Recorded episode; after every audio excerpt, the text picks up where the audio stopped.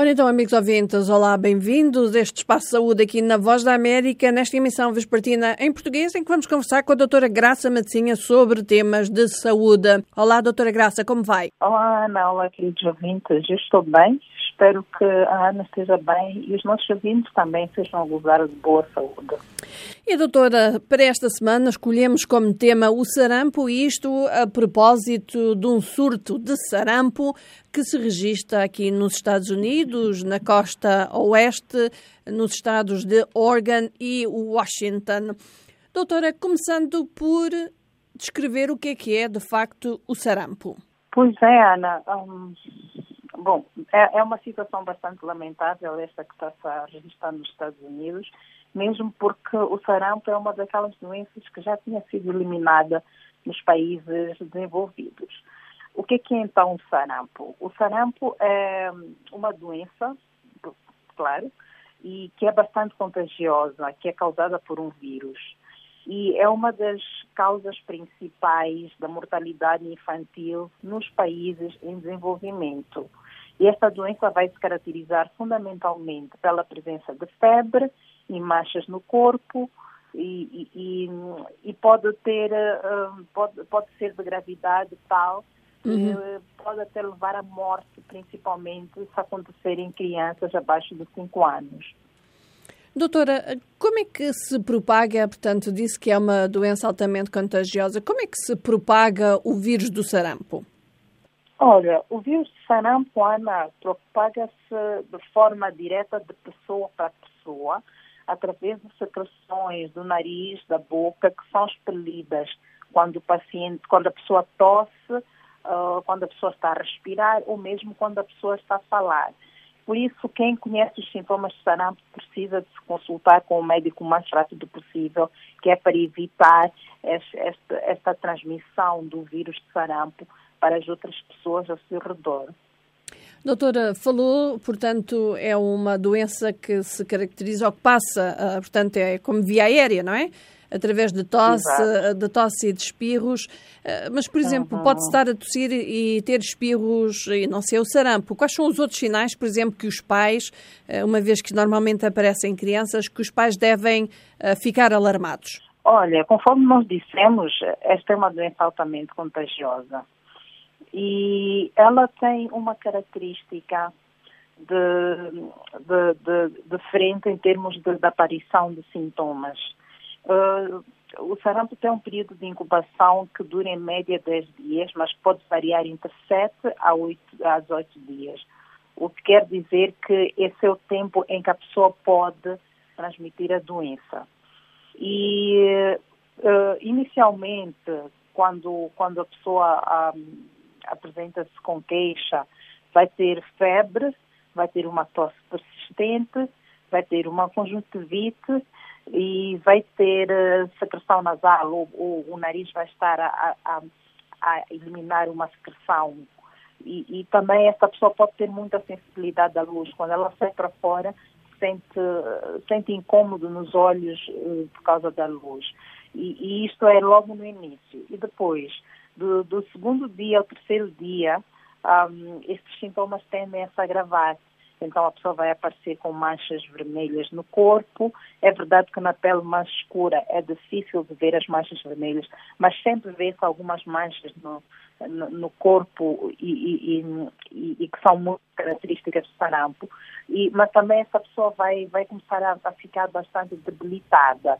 E essas manchas uh, avermelhadas têm uma, uma, uma particularidade, é que elas normalmente começam um, na região da face, do tronco, e vão progredir em direção aos pés. Então, a cada dia vão, as manchas vão aumentando nesta direção dos pés. E depois disto, a pessoa também pode ter outros sintomas como, como a diarreia, as convulsões, a pneumonia, e isto é, é decorrente do agravamento dos sintomas. Doutora, uh, há também uh, o que eu estive a ler, umas manchas chamadas manchas de Koplik. O que é que são as manchas de Koplik uhum. no sarampo? Olha, as manchas de Koplik são, são um, aquela coisa que os médicos sempre vão buscar quando há uma suspeita de sarampo. As manchas de Koplik são umas manchinhas que, que vão aparecer no céu da boca. Portanto, quando a pessoa vai para, para o hospital, depois do, do aparecimento das manchas na pele, a primeira coisa que, que, o profissional de saúde tem que fazer é pedir para abrir a boca, porque essa pessoa vai aparecer com essas manchas muito características no céu da boca. E isto é que vai nos dizer se é sarampo ou não. Uhum. Porque, infelizmente, manchas na pele podem ser qualquer outra coisa. Mas quando aparecem essas manchinhas no céu da boca, aí temos certeza que estamos perante um caso de sarampo.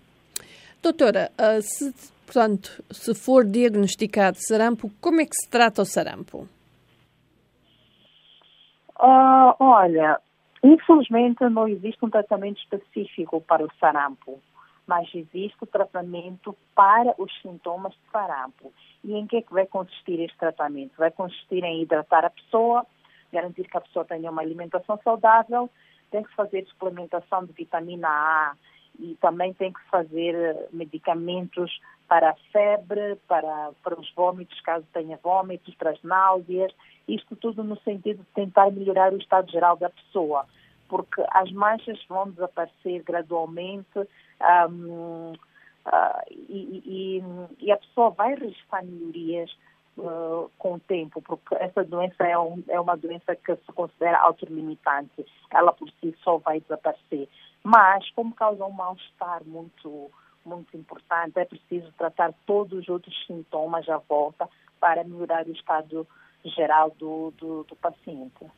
Doutora, falou-se logo no princípio de que o sarampo é uma daquelas doenças que, em princípio, já tinha sido eliminada, uh, sobretudo nos países desenvolvidos. Uh, o que é facto é que acabam por aparecer casos e pequenos surtos, por exemplo, aqui nos Estados Unidos. Uh, em relação ao sarampo, há vacina para o sarampo. É, qual é a forma de prevenir o sarampo? Olha, Ana, felizmente existe vacina para o sarampo e a vacina é largamente disponível e esta vacina tem que ser feita logo nos primeiros anos de vida. Tem que ser feita em duas doses. A primeira dose tem que ser feita até o primeiro ano, até os 12 meses, e a segunda dose entre os 15 e os 18 meses. Uh, infelizmente, nos países desenvolvidos, uh, aconteceu um fenômeno ao longo dos anos, é que as pessoas começaram a, a a relegar a vacinação. As pessoas começaram a, a, não, a não dar muita importância à vacinação.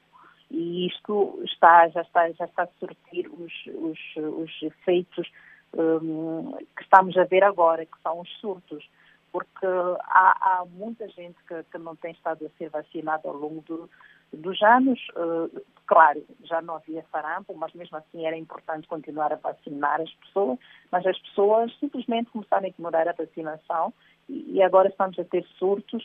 Agora estamos a falar de surto dos Estados Unidos, mas no ano passado houve um grande surto no Brasil, também houve um surto na Europa. Então é uma situação que, que está a tornar-se muito preocupante para, para a saúde pública global porque de, de, princípio as doenças que já, que já foram eliminadas não deveriam voltar uhum. nessa magnitude, mesmo porque existem medidas de prevenção eficazes para essas doenças. Costuma-se dizer, doutora, que uma pessoa que não esteja vacinada uh, pode expor outros, portanto, se apanha o vírus do sarampo, pode expor outros rapidamente.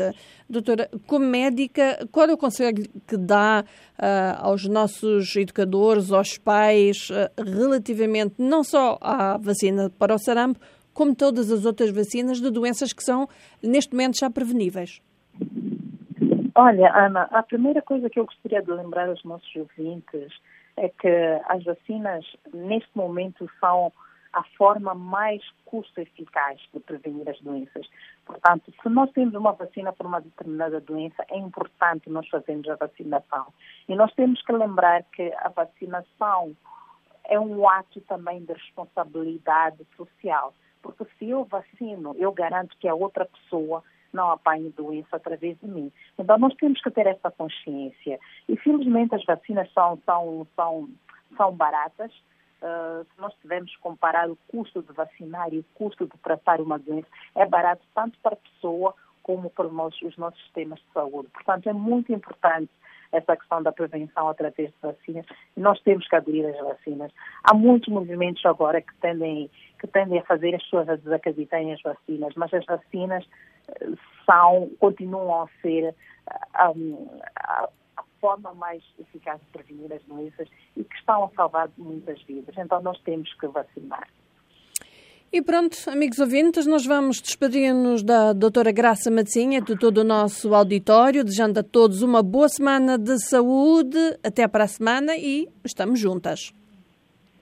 Estamos juntas, Ana, até para a semana. Uh, e até lá lembrem-se de cuidar da saúde, que é o bem mais precioso que nós temos.